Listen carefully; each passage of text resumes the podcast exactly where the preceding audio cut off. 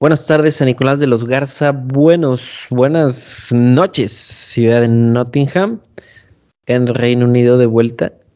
Bienvenidos a su llamada internacional, ahora sí, favorita, ni tú ni yo. ¿Qué onda, Paquito? Eh, nada, güey, me siento muy feliz de ya por segunda ocasión, segunda semana en la que volvemos a, a entregar una llamada internacional. Este, yo sé que es parte de, del selling point del USP que tenemos en este podcast, pero pues sí, hemos mantenido a flote esas semanas de llamadas locales. ¿Te acuerdas las llamadas locales, güey? Las llamadas locales. O sea, que, que antes era un pedo de que, oye, este, me va a marcar la tía a larga distancia, güey. A tal hora me dijo. Sí, pero pues que sea rápido, porque luego nos la cobran aquí nosotros también, güey. La neta, yo no tengo idea cuánto costaba una llamada a larga distancia. Me idea, imagino que eran, obviamente, cobro por minuto, güey, pero no sé si era algo así como que te. O sea, no entiendo la justificación de que hubieran sido algo tan cabrón. O sea, ¿se puede ir una familia a bancarrota por una llamada a larga distancia? Pues, ¿no escuchaste? Me acuerdo de una anécdota en un podcast de un vato que trabajaba en un call center. Seguramente la gente que pasó por un call center tendrá idea de esto. De un vato que daba, daba servicio a, a una línea telefónica. Ajá. En que esta línea telefónica, digamos Telmex, güey, por decir algo. Ok. Este, pero en Estados Unidos, Telmex, este, tenía la concesión de todos los teléfonos en los aeropuertos. Ok. Entonces, que cuando tú sacabas una llamada, digamos en la, allá en los 2000, ¿va? Ujú. Cuando sacabas una llamada de, de ahí de, de estos teléfonos públicos, te pasaba por una, digamos, una contestadora eh, que te decía de que te enlazaba, que te enlazaba y que te, te decían como que está seguro que quiere hacer la llamada, pero como estas estrategias del- de, los call centers que el objetivo es vender no matter what, eh, no, me acuerdo, no me acuerdo cómo decía la historia, pero el punto es que no te lo decían claro de que eh, cuesta esto. Ok. Entonces, eh, es por cobrar. Supongamos que nada más te decía, es por cobrar. ¿Está seguro que quiere recibir la llamada de su familiar que le marca desde la ciudad de Downtown Chicago? Ah, ok. Este, O'Hare, Chicago. Este, sí, venga. Ok. Y entonces ya tenían su llamada, güey, de, no sé, 10 minutos, ponle. Y después que eran, eran cuentas altas, güey. O sea, te salía una llamada en 150 dólares. Ah, la madre. Entonces, que la gente era de que no, pero es que, bueno, ¿qué le dije? Le, le- le advirtieron que la llamada era por cobrar. Sí, pero nunca me dijeron cuánto costaba y la chingada. Entonces, eh, pues a lo mejor no se quedaban en bancarrota, güey, la familia, pero imagínate pagar 3 mil pesos por una llamada de 10 minutos. Pues es una mentada de madre. Sí, no, es una patada en el estómago, en los huevos y lo que queda en medio, güey. Es algo que tenemos que agradecer a la tecnología que, que hoy, pues esos teléfonos prácticamente ya están obsoletos, güey. Deja tú, según, además de que estén obsoletos, según yo, ya no existen esos cobros, como quiera. Sí, de- de- después llegó esto de que ya podías marcar a todo México eh, y era llamada local, que fue de los primeros logros. Y, y pues ahora, ¿quién va a estar pensando en hacer una llamada al- a, a Chicago, no? O sea, simplemente mandas un voice note y se chingó. Sí, no, sin duda. O, o usas de que la- las apps de llamadas de tus, o sea, bueno, por ejemplo, puedes usar WhatsApp y puedes tener una llamada eh, usando tus datos y te va a costar lo mismo. Como dice, como dice Elton, la culillamada. Ándale. O, bueno, por, por ejemplo, yo cuando estoy en, en, en, en Monterrey, eh, yo le digo al Rosa, si quieren hablar o si le voy a marcar a alguien, que, o sea, que también esté en Monterrey, es por WhatsApp, porque realmente, pues, puedo usar mis datos como si estuviera aquí. Eh, al, contrario de los minutos, eso sí sería como que me marcaría llamada fuera de UK y ahí sí me costaría un huevo. Interesante. Pero también, por ejemplo, si eres del top 1%, así, bien seguro el güey, y tienes un iPhone, puedes hacer estas llamadas con la aplicación de iMessage. Ok. Que es la neta, yo creo que es una gran aplicación, la verdad. Este eh, es la que usan en las series, la que se ven todas las series cuando se mensajea. Y al menos en teoría tiene muchas funcionalidades muy chingonas, aunque en México no se pueden usar muchas. Por ejemplo, ese un día que estuvimos ahí en el depa de Hugo, que pedimos este de cenar y fue como que, ok, paga Hugo, le, le depositamos, hacemos transferencia. Sí, yo, en mi, yo en mi inocencia que todo iba a funcionar, pues como, pues, como, pues, como aquí, la intenté de depositar usando iMessage, porque se puede usar la aplicación de eh, Apple Pay y le llega la tarjeta que él tenga dada de alta y la madre.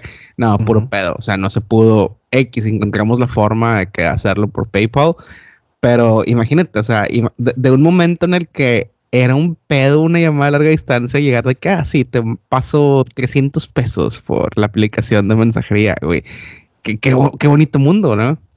Sí, güey. Y, también esta dinámica que, encuentras de que vamos a pedir de cenar y luego, bueno, pues aquí está el Uber Eats y ¿de dónde? No, pues que de este restaurante. Bueno, pues dale vuelta y, y, cada quien tomó el celular por un minuto, ¿no? Y de que, a ver, pues yo quiero este, yo quiero este, pum, agregar al, al, carrito, ¿no? A la orden. Y, y de pronto Hugo paga completo y después, ¿cuánto? ¿Cuánto fue lo mío? No, pues que tanto, pum, la transferencia, ya te lo mandé, pum, güey, así de, de, de fácil y olvídate.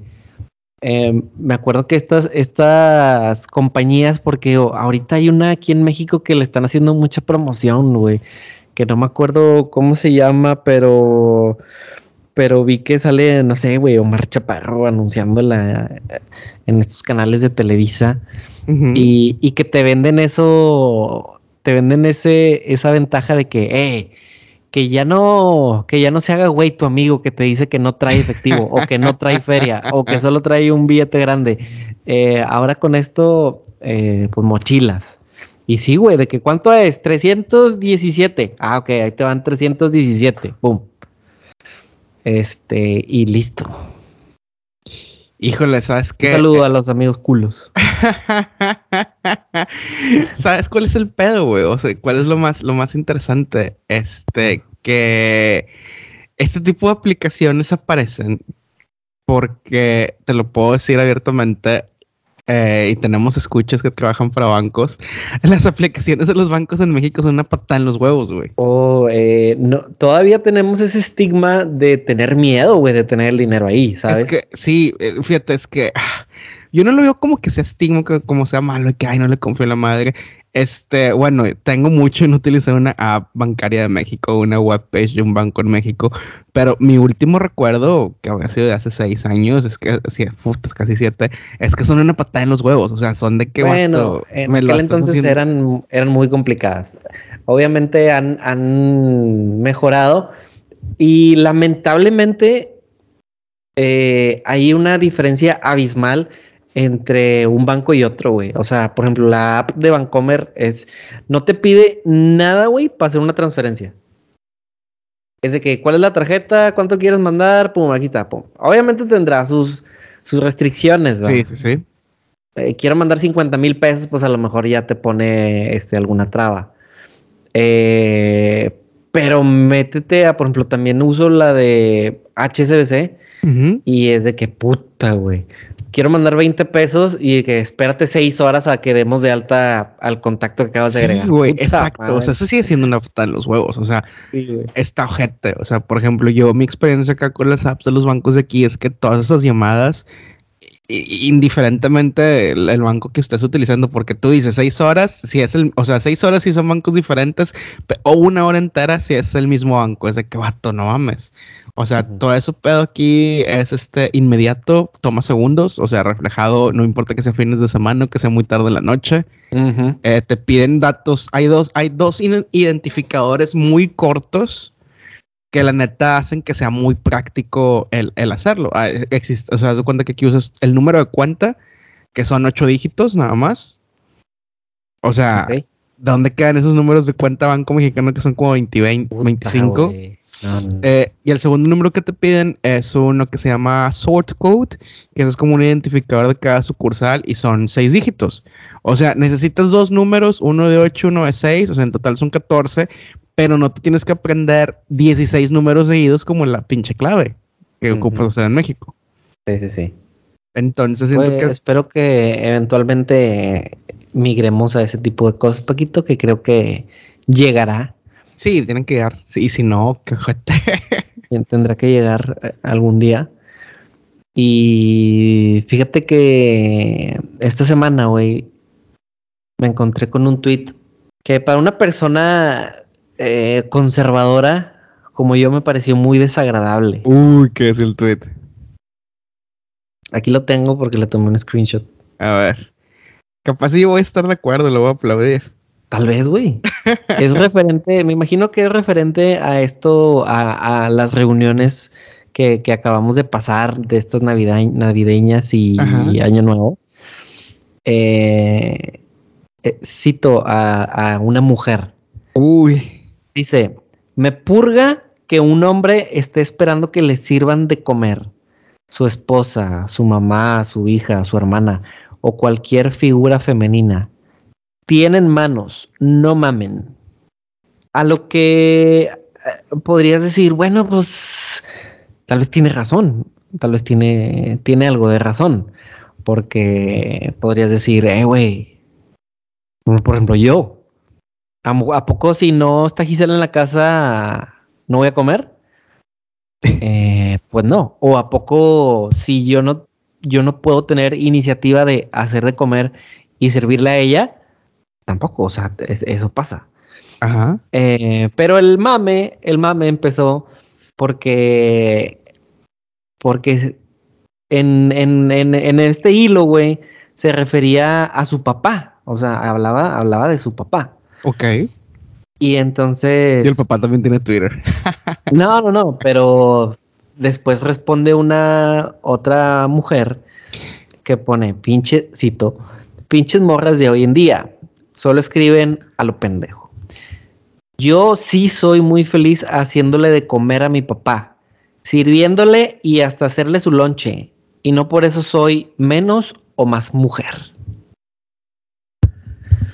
Entonces, eh, vemos aquí dos puntos de vista, Paquito. Eh, que hay que poniéndolo en contexto, poniéndolo en contexto, no se refiere a un hombre cualquiera, sino habla de su papá. Y entonces ahí fue donde se ganó el hate de, gran parte del Twitter. Ajá. Porque obviamente había respuestas del tipo de que, ay, güey, y cuando tu papá te cambiaba los pañales, cabrona, y, cosas por el estilo, ¿no? Eh, bueno, también vi otro que decía, un retweet que lo citaron, y ya recordé cuál dices que decía, ya quisiera yo tener a mi papá para hacerle de comer. Ándale, o sea, ya quisiera yo tener a mi papá con vida para hacerle de comer. Em, obviamente, creo que siempre en, en esta plática hemos estado de acuerdo en que los extremos son malos. Sí, sí, sí. Y creo que el extremo de la de esta muchacha que dice, ah, chinga, ¿por qué le voy a servir de comer a mi papá? Y se siente ofendida.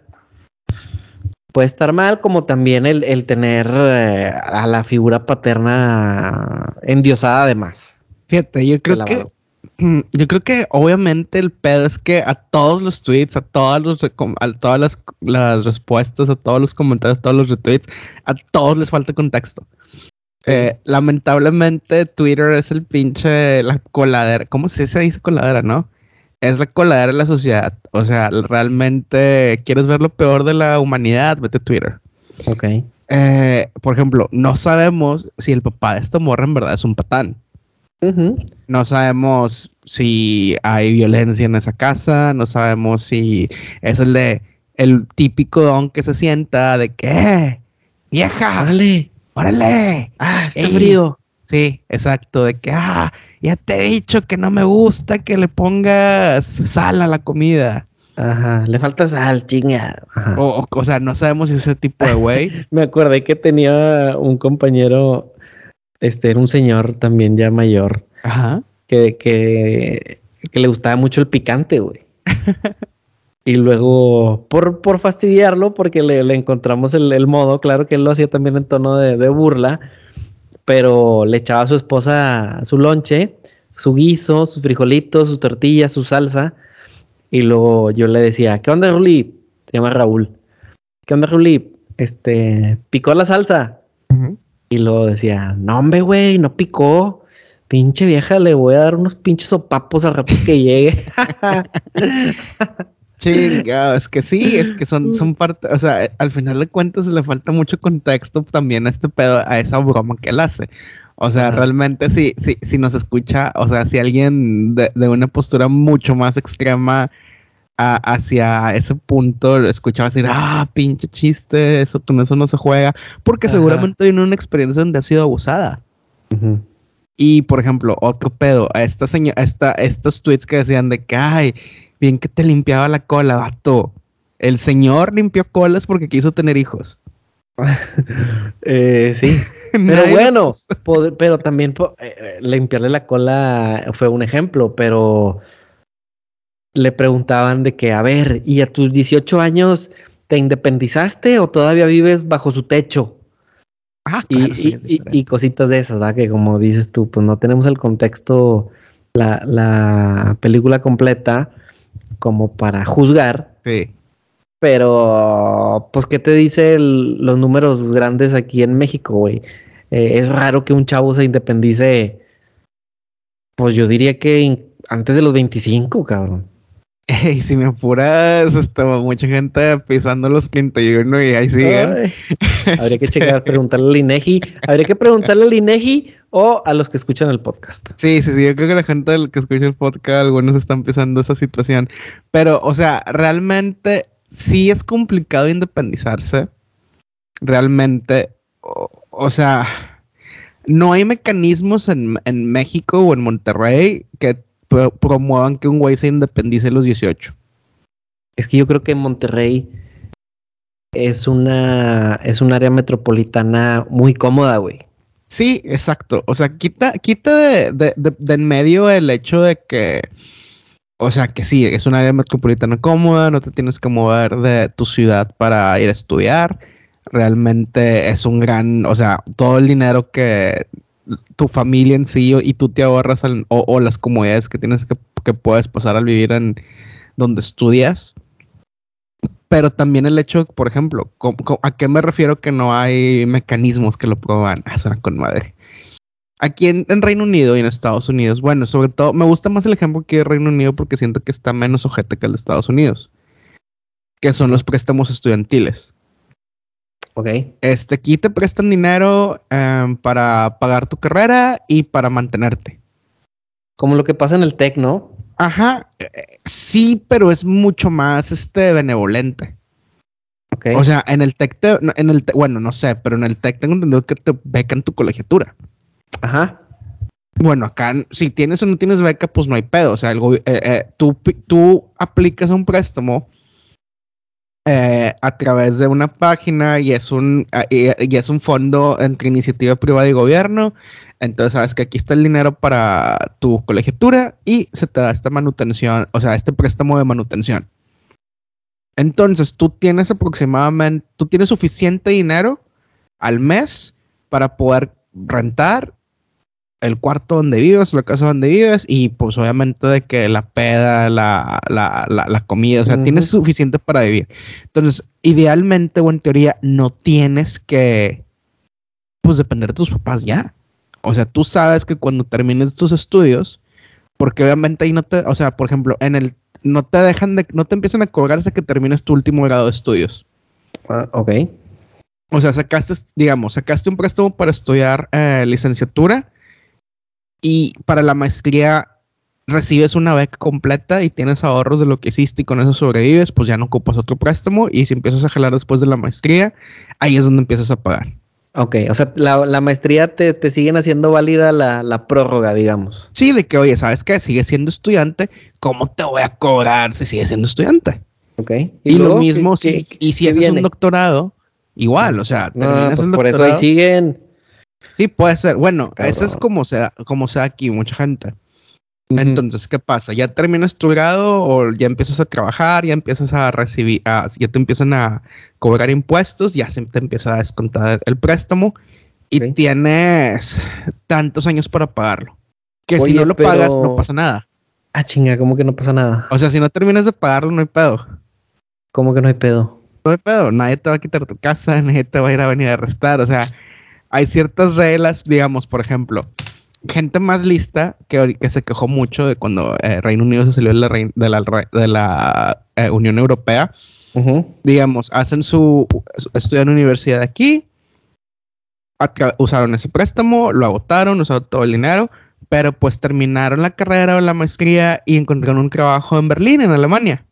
Ujú. Entonces, ellos salirse a Berlín, al no estar pagando impuestos ni nada en Reino Unido, de, de ese tipo de eh, obligaciones fiscales, pues no se cobra el, el préstamo. O sea, no te pueden descontar de lo que estás pagando, eh, o sea, de lo que estás ganando en Berlín. Porque en teoría para ellos no estás percibiendo dinero. Ajá, no estás percibiendo dinero en el país donde, de- o sea, donde tuviste ese préstamo. O sea, realmente, al ser este tipo de, eh, de fondo híbrido entre gobierno e iniciativa privada, pues realmente no hay pedo. Entonces, digamos Ok. que pasa suficiente tiempo, no sé. La neta no recuerdo si son entre 10 y 20 años y Para vuelves a pagar. Reino Unido, Ujú. pues ese, ese préstamo ya mamó. O sea, ya pasó el tiempo máximo que en el que, que hace que la gente Ajá. pasa. Ajá, que esté activo el préstamo y ya no te cobran. Ok. O, o Ahora- met- o metes una solicitud de que, oye, no me descuenten tanto porque estoy batallando y la chingada. y O sea, hay muchas gastos. facilidades. Hay muchísimas facilidades. Entonces, es como de que, güey, tengo la posibilidad de tener un préstamo para la universidad, tengo posibilidad de un préstamo para tener este eh, mis, mis gastos. Güey, claro que me voy a hacer de casa a mis papás, güey.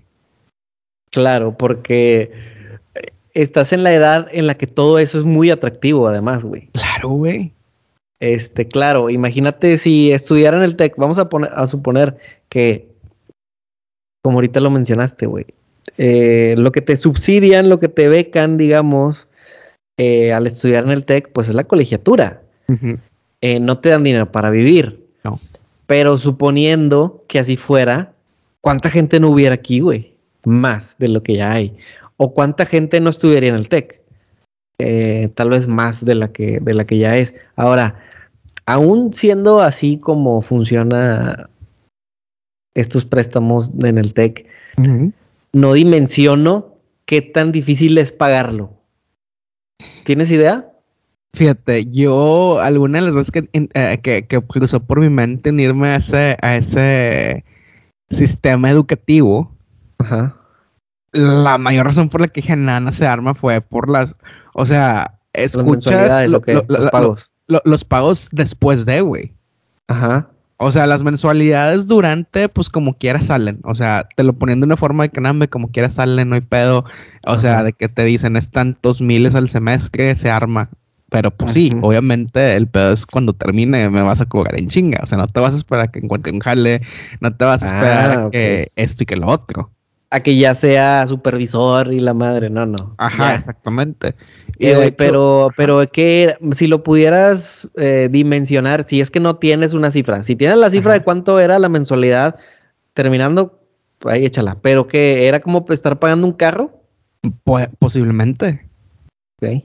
Es que al final de cuentas, tú cuando terminas tu carrera del TEC con ese tipo de beca crédito que ellos dan, porque realmente es un crédito más que una beca, este, puedes acabar tu, tu, eh, tu licenciatura con una deuda entre arriba de 300 mil bolas y si sigue aumentando el pedo, te vas arriba del medio millón, sin pedo. me hace poquito, güey. Se me hace poquito. Pero bueno, sí, sí, es un, es un dinero, seguramente es, un, es una lana considerable y que no deja de ser un filtro, Paquito.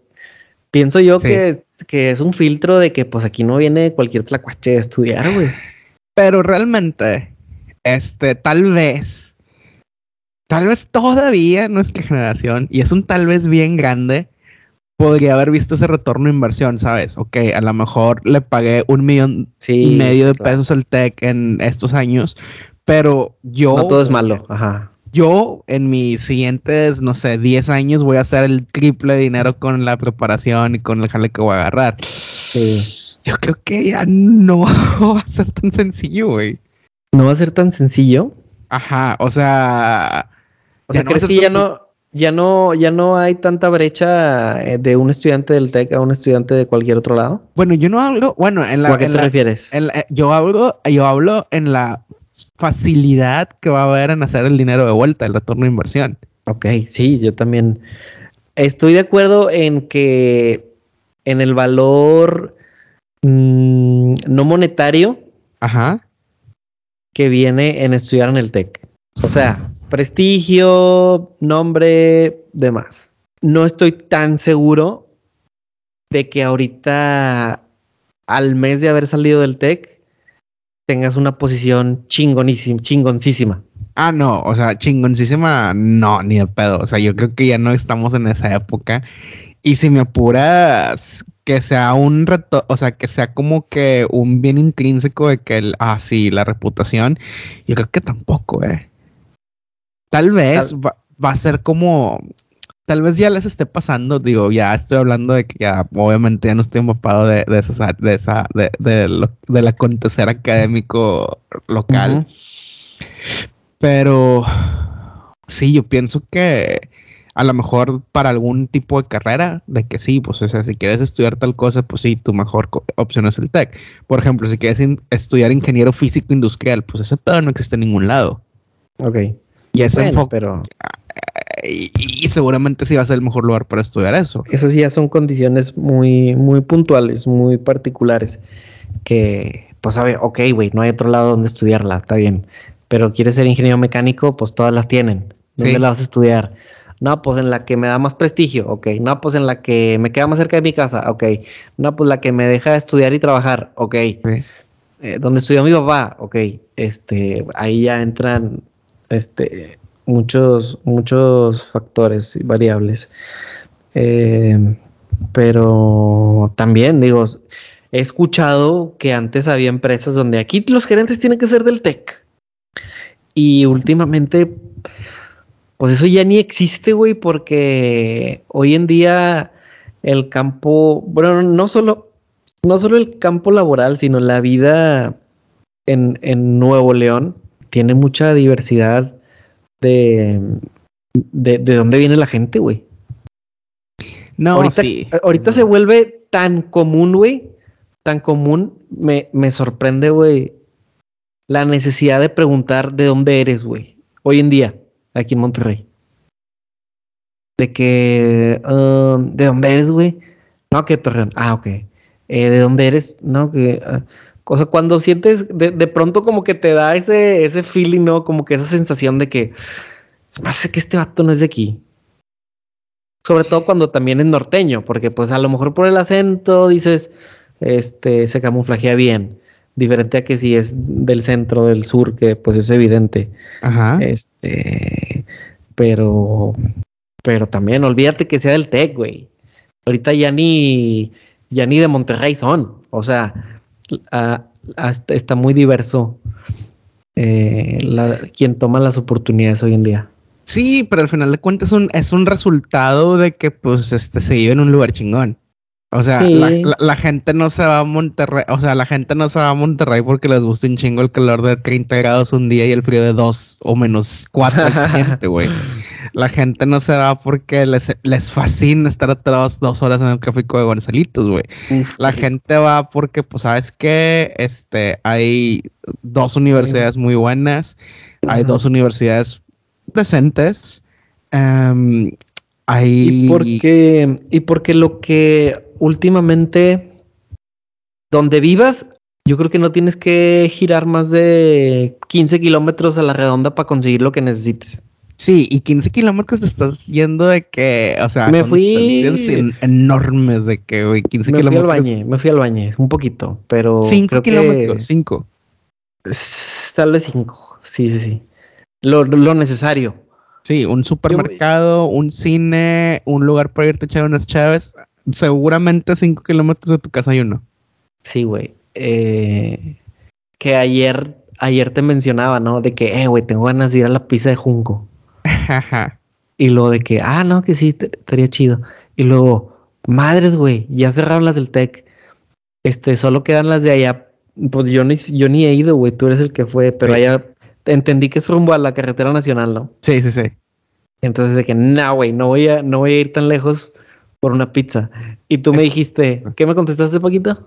Eh, te dije, güey, no, no es tan, no vas a ver de vuelta tu inversión de tiempo. Exacto, güey. O sea, no hay una hamburguesa tan buena como para ir tan lejos. No hay una pizza tan buena como para ir tan lejos. sí, no es eh, como mi situación de que si quiero un Popeyes tengo que ir a Londres, güey. Ok. este, pero afortunadamente el área metropolitana, pues ahorita tiene esas facilidades, güey, de que en aquellos tiempos, güey, que, que, yo era niño, Ajá. y si queríamos pizza, estoy tratando de hacer memoria de a, de a dónde pedíamos pizza, güey. O sea, no era así como que aquí de volada. No, no pues recuerdo. Era que pide la Domino's o Pizza Hut. No, no, no, Cesar's Pizza, Cesar's Pizza. Sí, pero ¿cuál era la sucursal más cerca, güey? O sea, era de casa de mis papás hasta Santo Domingo y Diego Díaz, güey, hasta la de universidad, cabrón, ahí por suburbia. O sea, estaba lejos el pedo. Sí. O, cosa que hoy en día en cada esquina hay un Little Caesars, güey. Sí, sin duda. Entonces yo creo que ese es uno de los efectos, una de las causas o uno de los motivos por los que sí, vamos a seguir estar viendo gente más, este, pues con de orígenes más diversos. O sea, ya no va a ser el güey que sus tatarabuelos han sido de, la ciudad. O sea, yo creo que se va a topar mucho, nos vamos a topar por muchas.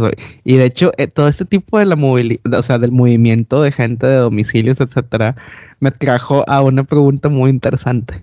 A ver. Eh, tengo esta semana que estaba, estoy, estoy viendo una serie coreana, güey, está muy buena. Pero bueno, el punto no, el punto no es tanto la serie coreana, es, me pregunto a mí mismo y le pregunté a gente que conozco, ¿cuánto crees que pase o cuántos años crees que pasen para que haya un alcalde, y hacen pesquería donde quieras, de ascendencia coreana? Ay, güey. O sea, de que, de, que, o sea, ojitos rasgados, que parezca de BTS, que se llame eh, Jinsun Park, eh, Álvarez. Bueno, es y que. alcalde de algún municipio del área, güey. Esa es una cosa. He escuchado, güey, que la zona de pesquería, Ajá. apenas alguien que, le, que le sepa un poquito más a eso, pero he escuchado que la zona de pesquería como que es, tiene su cierta tolerancia a las, a las costumbres y hábitos de los coreanos, pues por lo que representan para el Estado. Sí. Por lo que representa la inversión y los empleos para el Estado. Eh, pero seguramente ahorita la relación de coreanos con regios está todavía en pañales. Ok. Eh, considero, así de lejos, es mi perspectiva, porque es como una colonia nueva, güey. Es como aquí donde, donde, donde yo vivo. Ahorita los chavillos que están en el parque tienen 10 años, güey. Sí. Y, y, y, te digo, ahorita debe haber chavillos de 10 años de padre o madre coreana y padre o madre mexicano, güey. Ajá. Y espérate que tengan 20 años. Sí. Eh, va a ser un comportamiento diferente. Y definitivamente vamos a empezar a, a mutar. O sea, va, a mutar la, la, sociedad en ese aspecto de que, pues, el, el Juanito se casó con la. ¿Cómo? Dime, ¿cómo se llama el personaje de la serie, Paquito? Jin esa vieja, güey. O sea, y entonces, este. O te voy a. Ay, güey, te voy a. Eh, le voy a dar vuelta a la tortilla un poquito. Ah, eh, o que el. O que Patty se enamore del haitiano que anda chambeando por ahí, güey. Ándale, ahora, eh, güey, qué bueno que, traes a, colación a los haitianos, porque tú, tú mencionas, o sea, hay cierta tolerancia con los coreanos, porque, pues, eh, si lo vemos fríamente, los coreanos son los, los dueños del balón, güey. O sea, ellos son los, los que trajeron la planta, los que muy seguramente tienen los puestos directivos, ejecutivos más altos, los que tal vez les estén pagando como si vivieran en Corea y están gastando en pesos, güey, que pues obviamente, the fucking dream. Pero ¿qué tal a los haitianos? O sea, porque pues ahorita los haitianos están lamentablemente en una situación de inmigrantes ilegales que están haciendo jales de que en el Oxxo, que, que en el, que en, eh, de albañilería. Son, también son modelos, también son modelos en Innovasport. Te mamaste. te mamaste, raza. Busquen los maniquíes y no por, por si no saben, pero te mamaste. o sea, están realizando labores muy diferentes a la, en, la sociedad que la de los coreanos. Pero sí, ¿qué tal si, si Patty se casa con un coreano, güey? Digo, con un haitiano. Eh, es diferente, güey. Y está chido el contraste porque cuando has escuchado cuando has visto este alboroto en redes sociales que lo trae mucho el pato Zambrano o este borrego de que, ah, este no, por ejemplo, el pato Zambrano dice, no es un tema de xenofobia, ya no cabemos, los hospitales están llenos, no es un tema de xenofobia, regresen a los haitianos. Nunca hubo ese movimiento con los coreanos, güey. Bueno, pues es que el pedo es que los coreanos, este, quieras o no, pagarán algo de impuestos y dejarán algo, muchas oportunidades de trabajo. A eso voy, o sea, nos conviene. Nos conviene y. Y pues, ah, está bien, nos hacemos güeyes. Oye, esto también es una invasión. Pero, ok, ok, ellos trabajan, güey. Ellos son gerentes de la planta. Sí, sí. Ellos tienen sus casas chidas. Hicieron una colonia con madre ahí donde viven este, están haciendo más colonias chidas para que los empleados vivan cerca de la planta. Este, van al, van al súper, güey, consumen aquí en, los restaurantes. Eh, son personas de bien, digamos. Sí, pero no, o sea, pues no me, o sea, bueno, ay, híjole, aquí viene una bomba. A ver. Eh, una bomba con que la sociedad regimontana en general, no con que el pato, con que el borrego. El regio eh, o los regios, si lo vemos fríamente, somos xenofóbicos, güey. Sí. O sea, ahorita eh, son los haitianos, pero hace, pero los 40 años antes de los haitianos era de que, ay, los de San Luis, ay, los de Zacatecas, uy, la Alameda. No, no, no. ¿Sabes qué? Preferimos, mira, date o sea, date una idea, como sociedad, preferimos renunciar a la Alameda para encerrarlos en esa área que tratar de convivir con ellos. Sí, güey, yo me acuerdo que mi papá me cuenta que de que no, de niños en la Alameda había un zoológico y había unos resbaladeros y era el domingo era ir a la Alameda. Era toda la raza iba ahí. Y de pronto, como dices tú, güey, se llenó de, de que ahí llegan los camiones o, o, ahí está la gente que viene de fuera a buscar chambita. Este, pues bye, güey, o sea, ni te pares. Ahorita ya quedó como área zona rosa, o sea, ahí ni vayas, güey. Sí, pero te das cuenta que, o sea, que lo vemos como un peligro porque al final de cuentas la xenofobia está enraizada, enraizada ese miedo a lo desconocido. O sea, el hecho de que, güey, quién sabe de dónde viene, no tienen trabajo, está viendo qué pedo, no voy, no me vayan a saltar. Tal vez sí, o sea, tal vez sí, va a haber uno que otro de que, pues, este, es Gandaya. El que es Gandaya es Gandaya donde sea. Pero, pues, la, la, la postura de la comunidad regiomontana fue que, güey, al cabo ni me gusta tanto la Alameda, vamos a hacer la macroplaza. eh, que el cabo que ni quería. sí, de que te la dejo. Así pero, como Kiko. Sí, sí, sí. Este, pero pasa, güey, y también también les hacen colonias, o sea, también el gobierno dice, ¿sabes qué, güey? No quiero que estos vatos empiecen a poner sus tejabanes este, aquí sobre Avenida Almazán, por decirte una avenida, la que sea, güey. Sí. Este, ¿sabes qué, güey? Mejor vamos a hacerles una colonia, güey, donde, donde se puedan ir a meter a vivir, pero hazles la colonia y anca la chingada, güey. Y darles facilidades de que puedan sacar su crédito del Infonavit y la chingada, y rebájale 100 pesos, no hay pedo. Pero que vivan allá anca la chingada y que se hagan y que el desmadre se haga ya entre ellos, güey. O sea, que en las noches los riscazos sean entre ellos. Y allá la chotaname, güey, ni vayas, güey. O sea, la ley del monte, ¿no? Este, y que sobreviva, pues, el, el más machín, güey. Sí, sí, sí. Y así pasa, güey. Así pasa. O sea, si no conocen, este, por yo, yo conozco allá para Ciénega y desde rollo, güey. Así vive la gente, güey. Sí, entonces, te digo, o sea, se vuelve una, una, un, un, debate muy cabrón porque eh, el, el, primero que es que no es xenofobia, güey, sí es xenofobia, güey. Este, nada más no te conviene, nada más no te, no te, no te molestan. Y suele venir de gente que no se ha visto la necesidad de inmigrar a algún lado o que simplemente tiene mucha comodidad en su vida. O sea, que, güey, de que, mato, consiguiente otro hobby, güey. o sea, eh, por ejemplo, del, del, del, patio borrego le entiendo porque pues estos güeyes están en campaña permanente para poner su nombre en la boleta cada que haya elecciones. Sí, pero me parece muy este doble moral, muy hipócrita. Y de, todos nosotros, güey. O sea, ¿a poco, ¿a poco, ¿a poco no, Paquito? Tú no te pondrías una gorra que dijera Make Nuevo León Great Again. Híjole, güey, es que. Fíjate, ya lo puedo ver. O sea, ya estoy en una etapa de mi vida que lo veo con mucho más frialdad, güey. Sí, tú estás del otro lado. Pero Nuevo León se hizo grande a costa del sacrificio de la clase trabajadora, güey. En, en, nuestro, en, en, nuestra hiperfijación con pensar que los títulos universitarios eran la clave para tener una mejor vida, güey.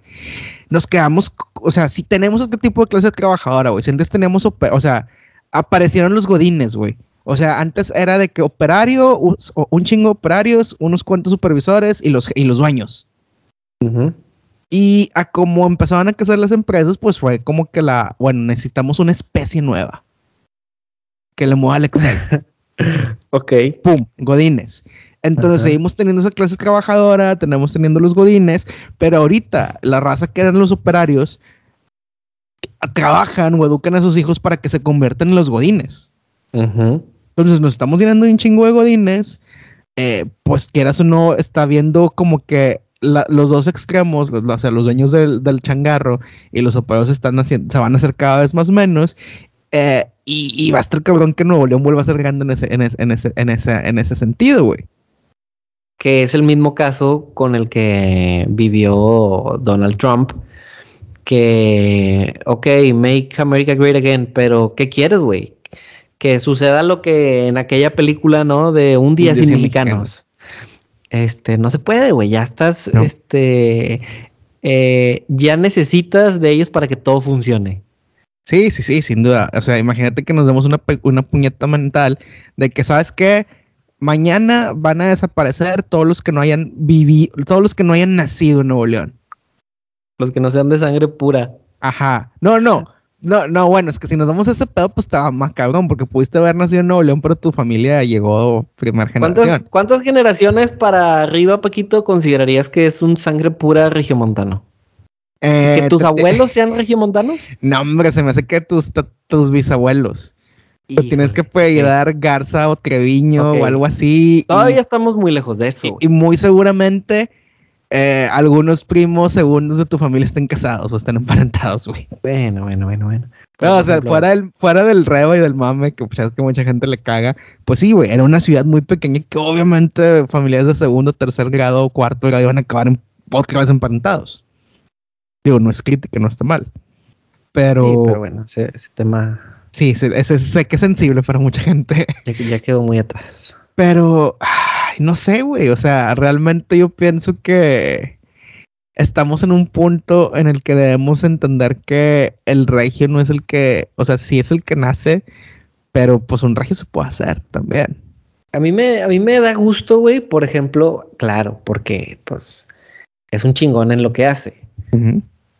Eh, pero que un Franco Escamilla, que no es de Monterrey, él, se, él se presente como regio dices, a toda madre, güey, a toda madre que el vato se puso la bandera de, de Monterrey y que, y que él se siente regio. Eh, es, está chido y me imagino que a eso te refieres, a que, A que, que, llegue alguien de fuera y que diga, ¿sabes qué? Primero voy a poner mi granito de arena, como cuando llega un futbolista al equipo. Ajá. primero vengo a, poner mi granito de arena, vengo a sudar la camiseta. Eh, y que a toda madre que, que, él, ofrece lo suyo, lo que su cultura trae. Y que también adopte cosas de, de Monterrey, de que es que, güey, pues el vato ya es bueno para prender el carbón, güey. El vato ya es bueno para hacer carne asada. sí, sí, sí. Este, a, toda madre. Esta gente de pronto ya hasta le va a los tigres, güey, le van a los rayados. De, este, de repente escuchas he escuchado gente con acento chilango y de que eh, eso, yo le voy a los tigres, cabrón. Y de que le vas a los tigres, güey, porque le vas a los tigres, güey. O sea, y ahí entra esta xenofobia, ¿no? De que, güey, pues, el regio es xenofóbico, güey. Tú vele al pinche Cruz Azul, güey. Sí, este sí. ¿De qué es más es que le vas a la Atlante, güey? sí, güey. Híjole, es que eh, fíjate, este caso de, de Franco Escamilla que tú mencionas, híjole, se me hace muy interesante porque sí, que se identifique como regio, que al menos cargue, o que el vato diga, yo nací en tal lado, pero pues este, vengo a Monterrey o me identifico con estas cosas de Monterrey. Pues yo creo que está muy ligado a, y como le pasa a muchos futbolistas también. Eh, pero no, yo creo, el caso de Franco me está más cabrón porque el vato realmente llegó con nada a la ciudad. Así es. Y ahorita su posicionamiento, pues sí, es una persona estúpidamente famosa. Eh, económicamente le ha de ir cabronamente mejor que cualquier gente, que mucha gente que haya estudiado en el TEC, aunque ya no hayan sido becados. Eh, pero yo creo que el hecho de que la ciudad, o sea, que ha logrado tanto en la ciudad, porque no estoy diciendo, o sea, la ciudad no le dio nada, o sea, la ciudad no fue que, güey, eres chistoso, toma todo. No, el güey lo, lo, lo, trabajó, güey. O sea, es de esos casos rarísimos que te va con madre a ese nivel de tu propio sudor. Claro, debe haber algo de suerte, conexiones, etcétera, en los momentos adecuados, pero yo creo que el vato lo ve como que en esta ciudad logré tanto, güey. Y me, y la gente lo aceptó, güey, porque qué tan rápido pudo haber sido que, ah, pues este vato viene de Michoacán, vete la verga. ¿Eso qué? Posiblemente pudo haber pasado, posiblemente. O sea, ¿tú crees que le abrió puertas también? Sí, hubo gente que seguramente le cerró puertas o que no le dio la oportunidad que este dato que me va a venir a contar chistes es de aquí. Sí, sí, seguramente sí. Pero también me llama la atención el, ese sentido de pertenencia que tiene la gente que no es de aquí. Sí, sí. Por, por ejemplo, yo le pregunto a Marco. Marco llegó a, a, vivir aquí. No, no, no me acuerdo, güey. No me acuerdo a qué edad habrá llegado él a vivir aquí en Monterrey. Eh, pero seguramente a una edad temprana. Eh, y me pregunto si tú le preguntas a Marco de dónde eres, yo creo que él se siente más identificado con decir soy de Monterrey que con decir este soy chilango. Y así conozco mucha gente que lo saludas y ¿qué onda? ¿Qué onda? ¿De dónde? ¿Y, de, de, dónde eres? Y tú es como que esperando que te digan, soy de la Ciudad de México. Soy de aquí de Monterrey. Ah, cabrón. este, y, y, uno, pues, tú dices, ah, sí, claro, ok, sí, eres aquí de Monterrey. Y a lo mejor sin el, sin el contexto eh, juzgas de que uh -huh. no, sí, exacto, güey. No, el contexto. Pero, por ejemplo, yo conozco a Marco y si Marco me dice, soy de Monterrey, le digo, a huevo, güey, tú eres de aquí, güey porque aquí te hiciste, o sea, aquí eh, eh, tienes tu familia allá y tus papás son de allá y tú naciste allá, pero te hiciste aquí, como es el caso de también este güey de, Franco. Sí, no, y es una situación muy cabrona. Por ejemplo, yo aquí eh, viviendo en esta, en esta, en esta isla, este año, en septiembre, serán siete años. Wow, este, un chingo de tiempo. Tú no vas a decir que eres de Londres, güey. No mames. Exacto, güey. Yo no me siento todavía con el tiempo que ha pasado y con las experiencias que he vivido y con la gente que he conocido. Yo no me siento que soy de aquí, güey. No, tú no puedes decir eso. No. Bueno, güey. Es que también, si lo vemos de ese lado, o sea, y no me veo diciéndolo de que no sé si me quedo aquí otros 20 años, güey. Ajá no me veo diciendo de que, güey, yo soy de aquí. Sí, estoy adaptando algunas de tus culturas, de, tu cultura, adapto tus mames, los entiendo, me dan risa, eh, puedo convivir, o sea, puedo culturar con, o sea, como que sí, me puedo eh, inmiscuir en la cultura, en la sociedad, pero pues nunca me vas a ver este eh, al pendiente de quién es el rey o la reina o la o chingaderas así, güey. Ok. Pero es que creo que va más allá de, de decir yo soy de Londres, este, o soy inglés. Eh, aguante Lewis Hamilton. este, pero creo que te pudieras llegar a sentir más inglés si tuvieras familia ya. No lo sé, a lo mejor te diría, mis hijos son europeos, pero pues este, yo soy de Monterrey. Entiendo, entiendo eso. Pero tú, eso mismo te abrazaría a decir, ok, güey, ya tengo parte de mí que es de aquí. O sea, mis hijos nacieron aquí, güey. Creo que ese tipo de cosas son las que te, van llevando como que a... o, lo saqué del orfanato. O lo saqué del orfanato de aquí. Sí, este. güey, sí, sí, sí. Si quieres eh, hacerte popular con tus... si un día llegas a ser tan influyente como para poder sacar un niño de un orfanato, pues bueno, venga. Imagínate, tengan idea ahorita, o sea, que vaya el sábado temprano al orfanato, saco uno, me voy al parque, ay, qué bonito tu hijo, ay, sí, este, estamos solos. Estamos tan solos. sí, eso es tan difícil. Su madre nos abandonó. sí, cabrón. Este, no, pero ya fuera de ese mame, híjole, o sea, inclusive aunque, o sea, no sé, yo siento que el hecho de que las culturas sean tan diferentes, actuaría como esa barrera para poder decir soy completamente de inserte país extranjero. Sí, es que estamos hablando de un país extranjero de otro continente, güey. No estamos hablando de alguien que vive eh, aquí a 300 kilómetros. Ajá, inclusive, por ejemplo, hablando de culturas más similares, inclusive con idiomas similares, ¿cómo no le tiramos cagada, o abiertamente, a gente como Hugo Sánchez o como Carlos Vela o como Rafa Márquez de que ese güey se cree español. Em, digo, yo creo que sí, sí les tiramos cagada, pero también lo entiendes de que, bueno, güey, dátelo, o sea. O sea, o sea, ya que lo vemos con el si lo queremos poner por el mismo lenta de esta gente, tipo Franco Escamilla, tipo Marquito, güey, pues es gente que vivió gran cantidad de años en el país, en España en este caso, es gente que muchos en este caso tienen sus hijos españoles, su pareja o expareja españolas, entonces se vuelven como que, a ver, güey, porque podemos decir que... Es lo que te eh, digo. Que Marquito que se va de Ciudad de México a Monterrey, si es regio, y no podemos aceptar que, eh, que el Penta que se va de, bueno, también que se, que se va de Chilangolandia o el güey que se va de Cancún en español, porque pues no se puede sentir español. Pues porque nosotros lo sentimos como traición. Uh. Eh, de que, güey, tú eres de aquí, cabrón. Tú eres el estandarte del fútbol mexicano. No me vengas a decir que hablas como español, güey. Ahora, y yo creo que va a ser que, tal vez el último tema que, que alcanzamos está. Se ponen buenas esas pláticas y no se ha cortado, güey. No, ah, qué bueno que no se ha cortado. Güey. No se ha cortado. Yo creo que las cosas, o sea, puedes estar orgulloso de tu país o de tu ciudad. Realmente yo estoy más orgulloso de mi ciudad que mi país, la neta. y, me da más orgullo mi ciudad que mi país cada que me topo más mexicanos en el extranjero. ¿Tú de dónde eres? No, que soy de Morelia. Ah, no, güey, yo soy de Monterrey. No, pues no, sí, digo, güey. O sea, bueno, por ejemplo, el mexicano en el extranjero dice que dónde eres de México, ¿no? Yo digo Monterrey. Ajá. Espero que conozcas Monterrey. Bueno, te explicaré que está en México, pero está a dos horas de Texas, güey. Así que no somos iguales. Ahí juega Guiñac. Sí, sí. Este, sí lo hago, sí lo hago. y esa es la lógica detrás, la neta. Suena mamón, pero esa es la lógica detrás. Pero lo que te digo, se me hace lo más cabrón es que.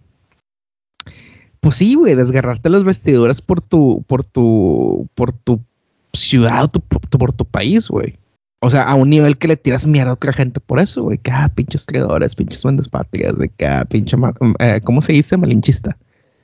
Malinchista, sí, eh. porque pues digo, pero yo también lo entiendo. Es como que, güey, este dato tiene millones de dólares, este, déjalo que haga lo que quiera, güey. Así como vinieron y nos vendieron que Luis Miguel era mexicano. y la que lo seguimos comprando. Y uy, nos conviene, pues nos conviene. Ah, huevo, Luis es mexicano. Pues no, güey. Eh, Pero eh, hay que encauzar bien este sentido de pertenencia. Será.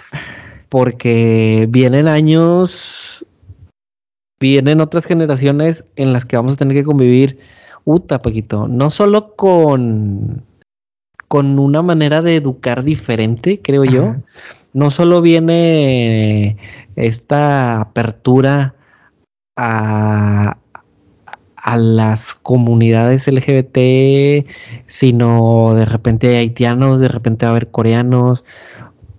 Y creo que esas son de las, de las cosas que una metrópoli eh, se tiene que enfrentar a vivir con eso. Y no sé si nos estemos preparando para y, Y, y tú lo has dicho bien cabrón, güey. Es una metrópoli, güey. O sea, por más que mucha gente diga, nah, es que Monterrey es un rancho, la gente se comporta como de rancho, tal vez la gente, algunos sectores se comportan como de rancho.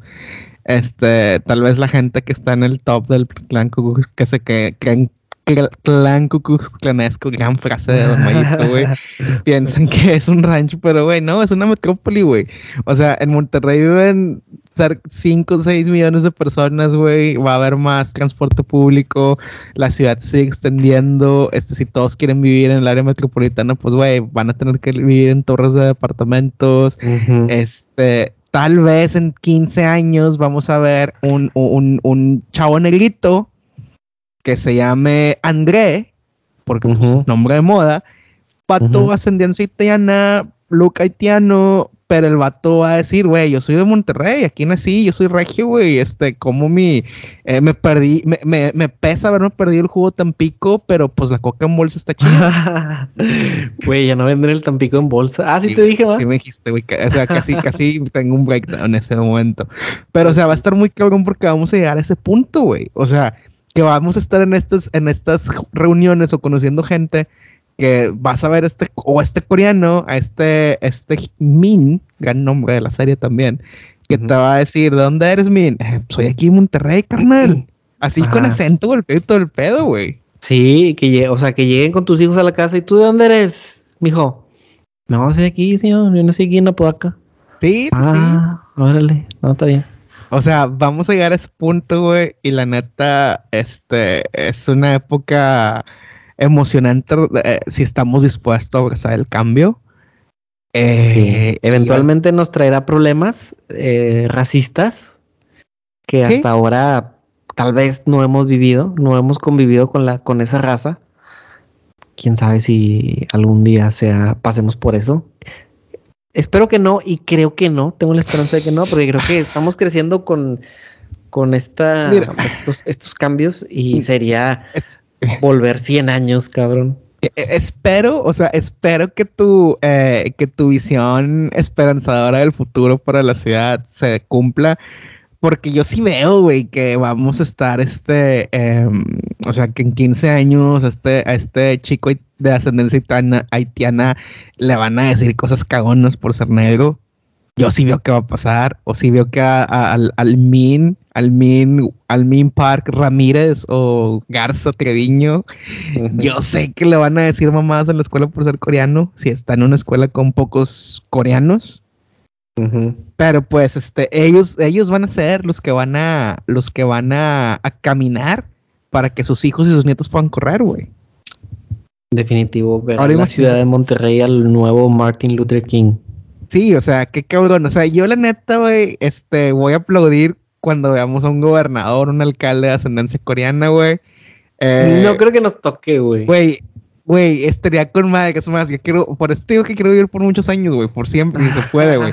Ahora imagínate que llegue el punto que vamos a un gobernador de ascendencia haitiana, güey, que te diga, mi, mi abuelo escapó de Haití Ajá, güey, pinche historia de Obama, güey. Sí, güey. Mi abuelo escapó de Haití, este trabajó de albañil, de guardia en Soriana, sendero, este atendió Paquito, güey. Él está muy orgulloso de verme aquí en este estrado, hablándole a ustedes, mi pueblo neolonés. Ay, pues e pinche madre. Egresado de la UNL, güey. Vato, la fucking dream, güey. O sea, hasta me, hasta me llena el corazón pensar que puede pasar ese pedo, güey. Seguramente llegará el día, Paquito. Este, pero mira, vamos a acabar. Creo que es momento de terminar, güey, porque estamos terminando en una nota muy alta, muy esperanzadora, güey. No vayas a terminar el episodio con el speech de Martin Luther King. Eh, que, es del dominio público, lo podríamos hacer, pero no, este, no, no, yo creo que hay que, hay que terminar este, este, un año que, bueno, al menos aquí en UK está mejorando, en, en Monterrey ya volvieron a 30% de aforo en todos lados. Oye, pero creo que el, el, el el ancho de la, de la curva en esta ocasión es más angosto, ¿no? Sí, sí, sí, es, va a ser mucho más angosto. O sea, no se preocupen, raza, mitad de febrero, finales de febrero ya va a estar todo más normal, de vuelta. Este, este Paquito damos. Pero sí, vamos a acabar en esta nota alta, güey. O sea, imagínate ya tener esa diversidad. Ahora, güey, puta, güey, sueño más húmedo, güey. Una chica que se llame, este, este, Park Rodríguez, güey, o Garza, de gobernadora, güey.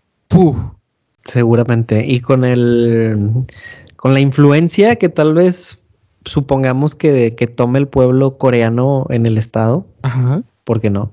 ¿Por qué no? Así que, así que estaría muy, muy, muy bien, güey. Pero bueno, este, ¿qué planes para el fin de semana? Estar encerrado, poquito. Afortunadamente, la pandemia y el clima se pusieron de acuerdo y llevamos dos fines de semana de encierro total. Entonces se viene, creo que mañana amanece a un grado, Paquito. Uf, igual que aquí, güey. Mañana se pretende que amanezca aquí a un grado. Creo que el sábado mejora cualquier cosa y el domingo sigue feo, güey. Y entonces, pues no, no, no, no hay planes de nada más que ver fútbol, güey, en la tele. Este. Tomar cerveza aquí dentro de la casa, güey. Mantenerte caliente con la cerveza. con cerveza, sí, a mí no me tiene. Este. Eh, tal vez ir a la carnicería por unos tibones y hacerlos en la estufa. Eh, y ya. ¿Y tú, Paquito? Eh, suena mamolón. Este, yo creo que el sábado iré a ver Spider-Man No Way Home por segunda vez.